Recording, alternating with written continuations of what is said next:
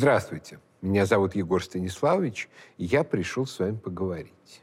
Не так давно мы обсуждали с вами проблему учебников истории и школьных курсов. Мы выяснили, что современный школьный курс истории, доставшийся нам от Советского Союза, даже если подается в очень старательном исполнении, все равно учит школьников плохому. Во-первых, он создает ошибочное впечатление, что вся настоящая, важная всемирная история происходит на Западе, а мы здесь, в России, как бы на обочине. Во-вторых, школьнику постоянно внушают, что его призвание работать над тем, чтобы Россия слилась с Западом и тем самым вышла на мнимую столбовую дорогу истории. А для того, чтобы это произошло, нужно непрерывно производить в России реформы и революции. Мы собственными руками растим от пятого и до одиннадцатого класса западников и революционеров. А потом удивляемся, столкнувшись с последствиями. Можно сказать, что молодые патриоты у нас это те, кто учил школьную историю не слишком хорошо и недостаточно старательно над нею задумывался. Но полагаться на троечников нельзя. Важно, чтобы у нас и отличники росли патриотами. На самом деле всемирная история не может сводиться к истории Запада. Это история множества цивилизаций. Это история великолепной Византии, которая на протяжении большей части Средневековья была центром мира и оказала на нас огромное влияние. А с другой стороны, территория России играла важнейшую роль во всемирной истории еще со времен охотников на мамонтов. Позднее именно здесь была одомашнена лошадь. Отсюда отправились на запад и на восток древние индоевропейцы. Здесь жили великолепные скифы. Огромна была историческая роль славян, а затем Руси. Место, занимаемое Россией в истории мира, всегда было гигантским можно сказать, осевым и будет таковым в дальнейшем. И это надо в школьном курсе истории показать. Смогут ли сделать это текущие начальники от исторической науки и педагогики, я пока сильно сомневаюсь. Спасение утопающих – дело рук самих утопающих. Поэтому я затеял нечто вроде учебной книги для пятиклассников, в которой достаточно простым языком будет рассказано об основных событиях и явлениях всемирной истории. Прежде всего, что такое история? История – это наука о прошлом человеческих обществ. Прошлое есть у каждой вещи и каждого явления в мире. И чаще всего прошлым определяется его настоящее. Например, лежит в подмосковном лесу камень. Возможно, он лежит тысячи и тысячи лет. Но был момент, когда его в этот лес принесло. И сделало это явление огромной силы. Движение до исторического ледника, который, возможно, принес этот камень откуда-то аж из Скандинавии. То есть история этого камня – часть большой геологической истории Земли. Особенность прошлого людей в том, что оно определяет не только наше положение в пространстве и времени, но еще и наше самосознание. Человек помнит о себе множество фактов довольно раннего возраста. И эта память определяет то, как мы воспринимаем те или иные стороны жизни в настоящем. Конечно, у каждого из нас есть определенные генетические предрасположенности, врожденные особенности и черты характера. Но большая часть наших свойств определяется нашей личной историей. А в еще большей степени нашей памяти о ней. Потому что если мы чего-то не помним, то на наше самосознание это, скорее всего, не действует. Так вот, история как наука, как литературный жанр – как форма человеческого мышления, это такая память человеческого общества о его прошлом, которая определяет самосознание этого общества. Человеческие общества бывают самые разные. Народы и нации, религиозные общины и секты, всевозможные корпоративные профессиональные группы, даже мафии. И у каждого из обществ может быть своя история и свое историческое самосознание. Но основным субъектом истории, как можно заметить, являются народы. Это связано с тем, что именно в народе достигается идеальный баланс, который нужен для исторического субъекта. Народ – это большое количество людей, чаще всего друг с другом незнакомых или знакомых шапочно, которые при этом чувствуют себя обязанными проявлять такую степень солидарности, особенно перед лицом других народов, которая в большей степени присуща семье, роду или клану, то есть объединению реальных кровных родственников. И вот той основой, которая формирует у народа чувство близкого родства, является общая историческая память. А народ политически организованный, создавший свое государство или претендующий на государственность, называется нацией. И у такого народа национальная память – это целый общественный институт. Летописи, праздники, ритуалы, памятники и многое другое, что дает понять гражданину этого государства, какому именно сообществу он принадлежит, кто для него свои, а кто чужие. Иногда национальная память является инструментом искусственного формирования нации. Например, после распада СССР и парада независимости в 1991 году почти во всех отделившихся странах были созданы, не без поддержки Запада, так называемые институты национальной памяти.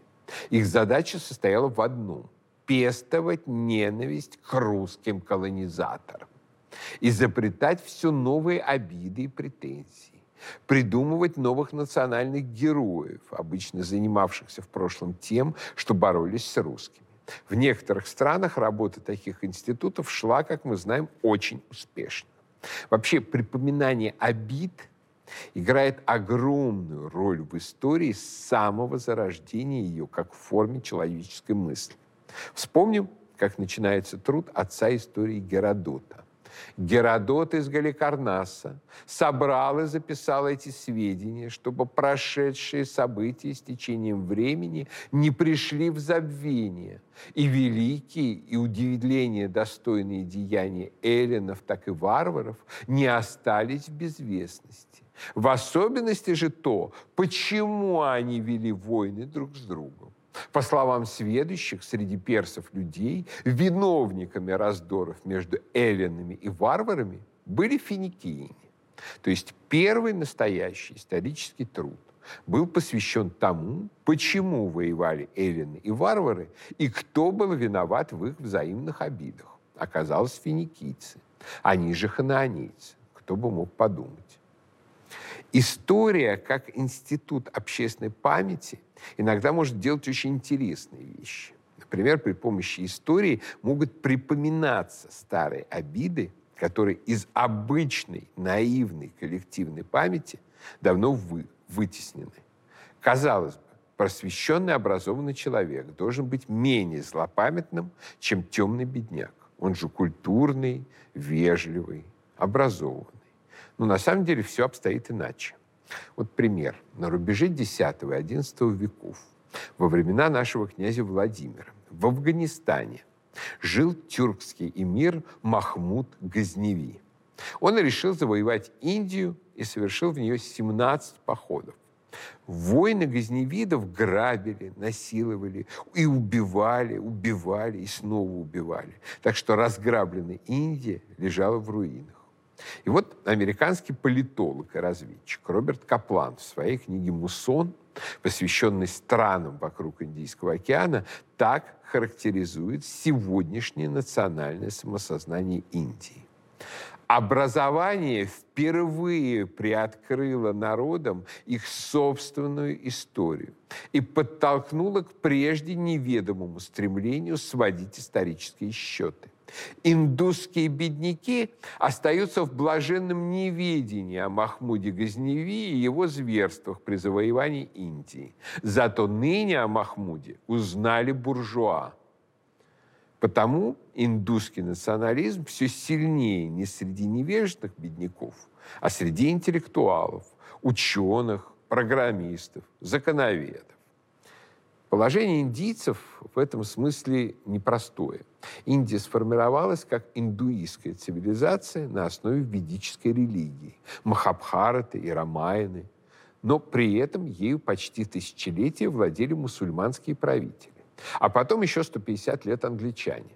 Английский колониализм помнится лучше. Но вот почти тысячелетие исламской власти оставило гораздо более глубокие следы. Особенно правление династии великих моголов. Представим себе, что ордынские ханы решили жить и править не в степном сарае, а на самой Руси. И построили, допустим, московский Кремль. Вот как бы мы себя сейчас чувствовали? Вот индийцы, особенно национально мыслящие, чувствуют себя примерно так же, когда им напоминают о великих правителях Бабуре и Акбаре. Или рассказывают, что символом Индии является Тадж-Махал, сооружение, в котором нет абсолютно ничего индуистского по духу.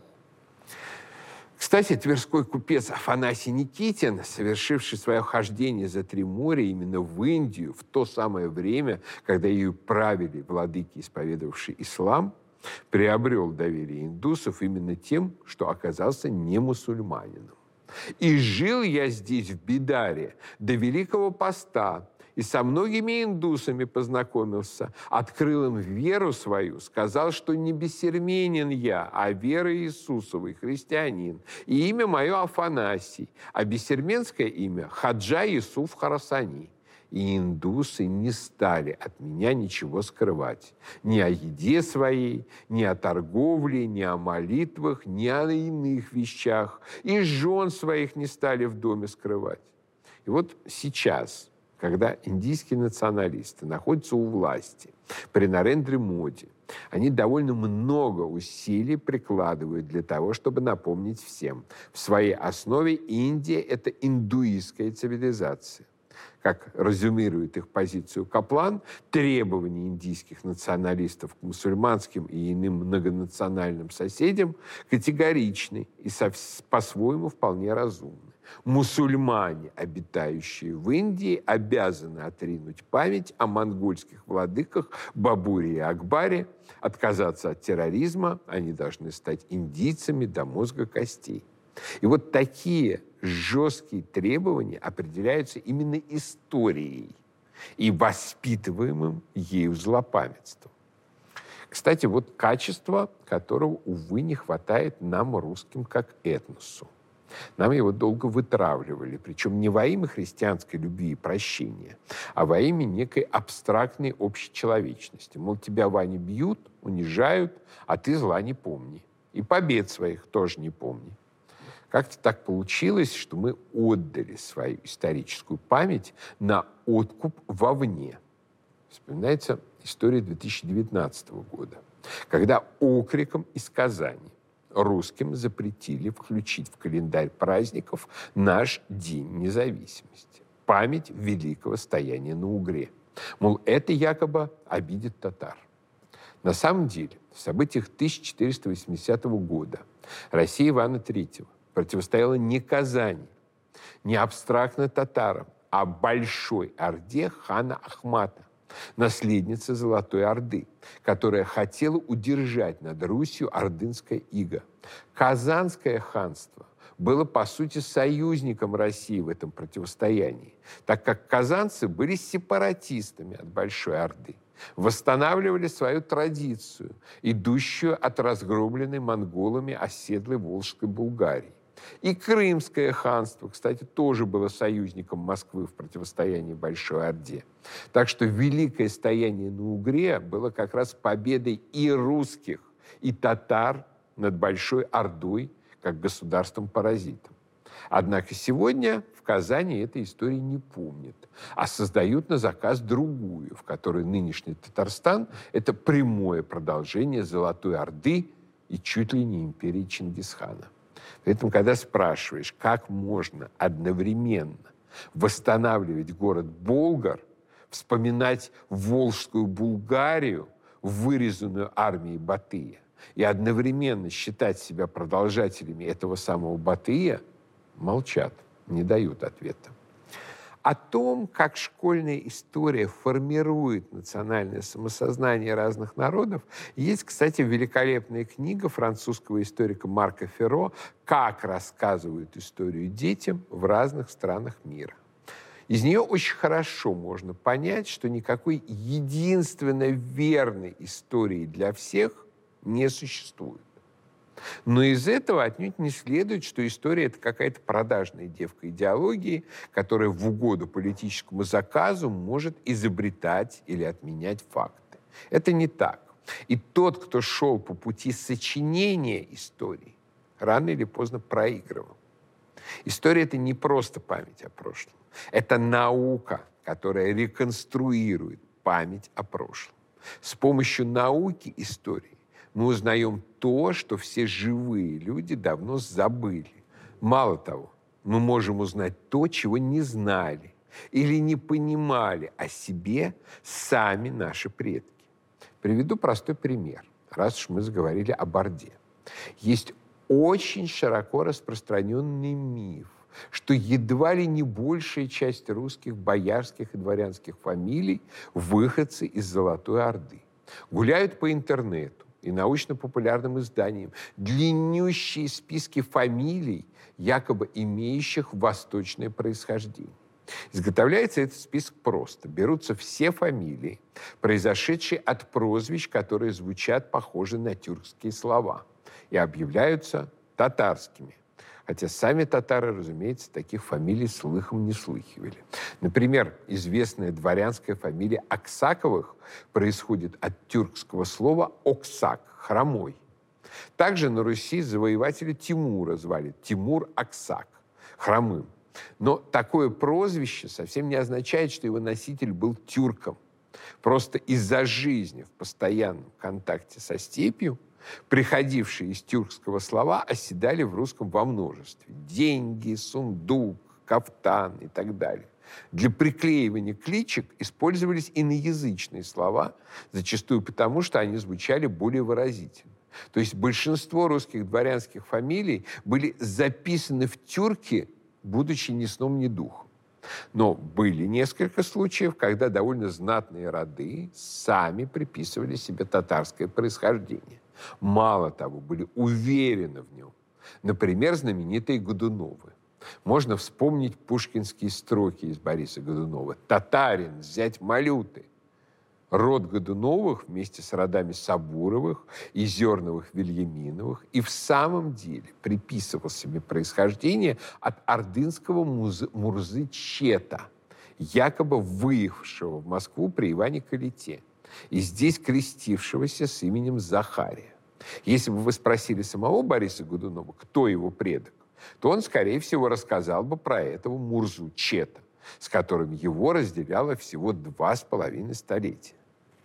Однако великий русский историк Степан Борисович Веселовский, исследовавший происхождение знатнейших русских родов, не оставил от этого мифа камня на камне.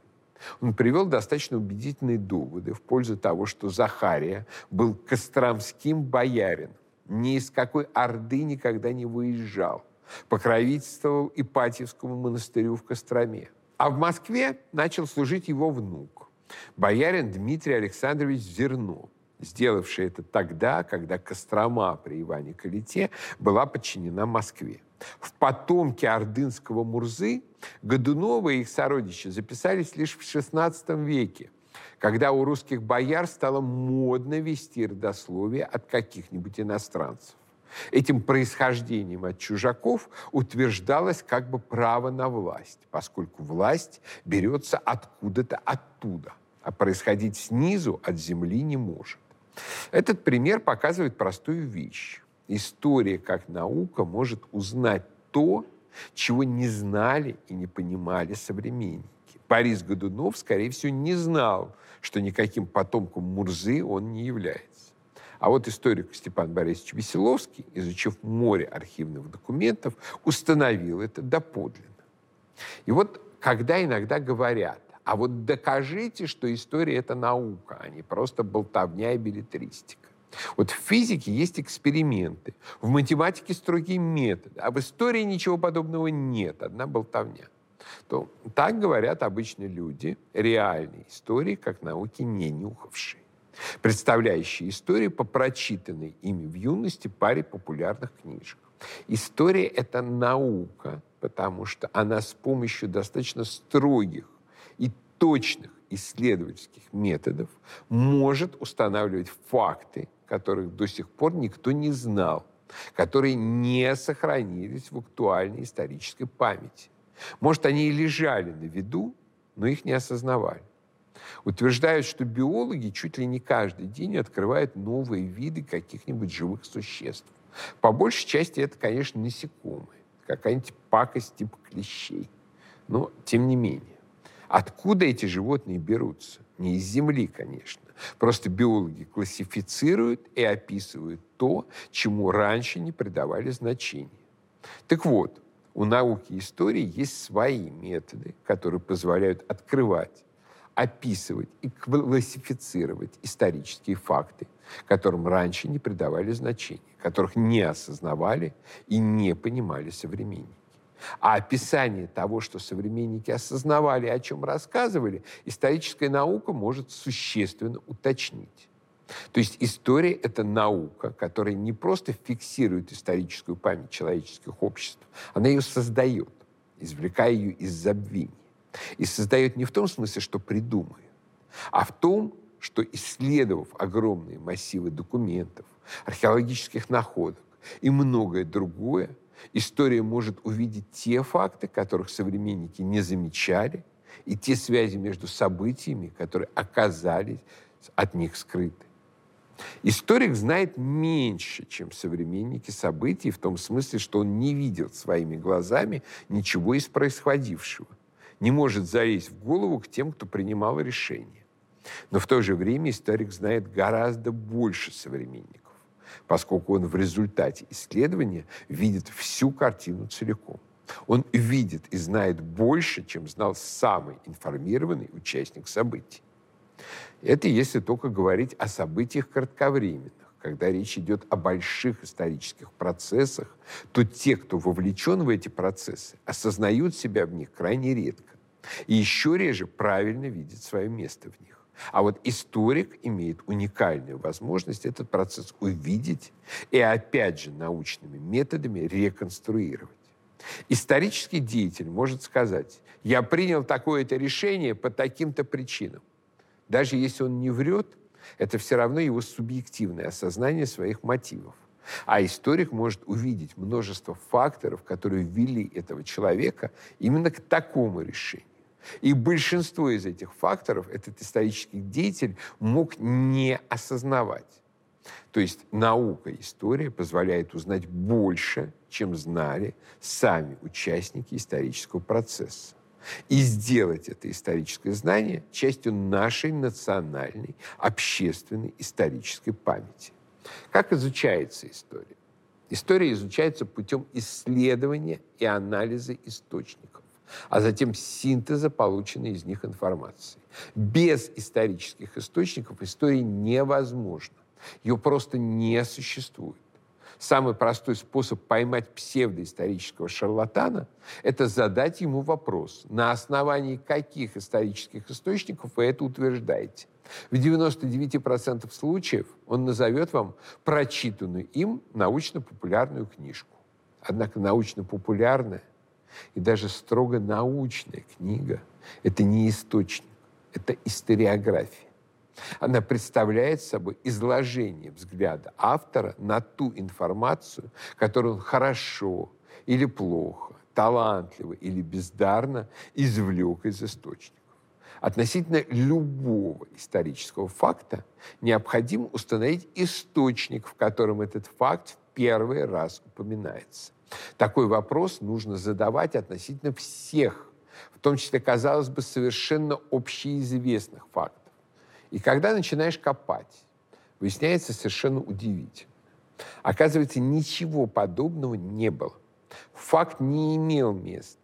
В источнике написано что-то совсем не то, что повторяют все. Либо не написано вообще ничего. Есть знаменитый пример. Сплошь и рядом в публицистике можно прочитать что-то вроде такого. Фраза Марии Антуанетты «Если у них нет хлеба, пусть едят пирожные» говорят об отрыве власти от народа. Вспомните, как кончила эта королева, и сейчас будет то же самое. Тут пускается яростная слюна. Однако есть нюанс. Не существует никаких исторических источников, то есть вообще никаких, подтверждающих, что Мария Антуанетта эту либо какую-то подобную фразу когда-либо говорила. Наоборот, существуют источники, доказывающие прямо противоположное.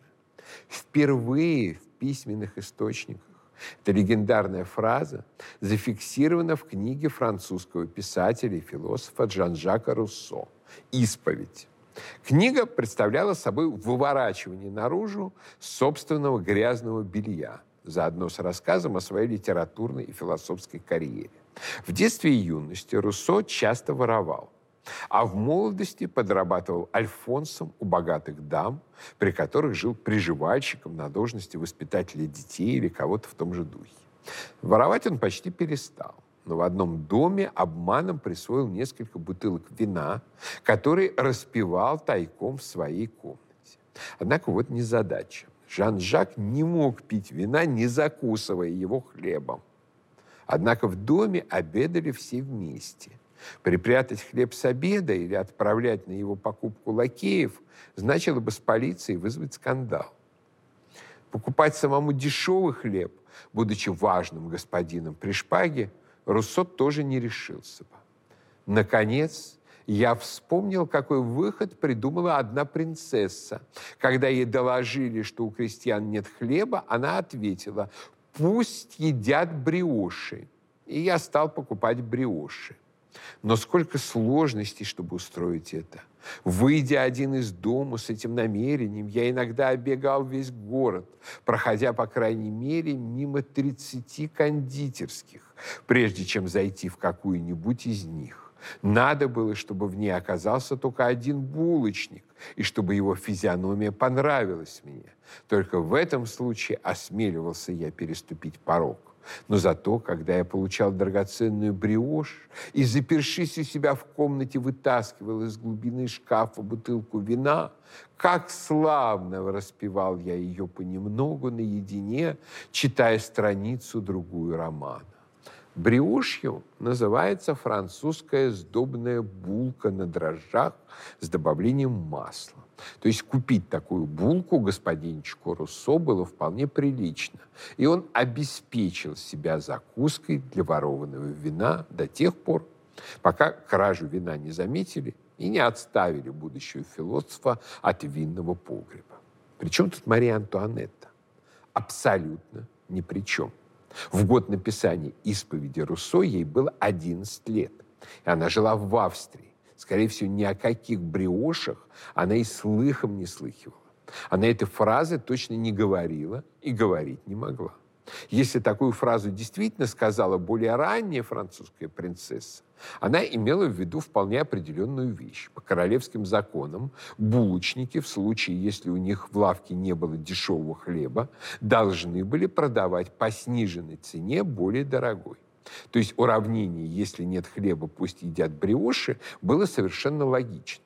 Но как бы там ни было. Мария Антуанетта не имела к этим словам вообще никакого отношения. Зато когда французское предреволюционное общество развернуло ожесточенную травлю несчастной королевы, сравнимую только с последующей травлей в адрес русской императрицы Александры Федоровны, кто-то из салонных остроумцев вспомнил историю, рассказанную Руссо, о том, как он воровал вино, и решил, что фразу про бриоши вполне можно приписать превращенной в жертву клеветы королеве. Клевещите, клевещите, что-нибудь да останется.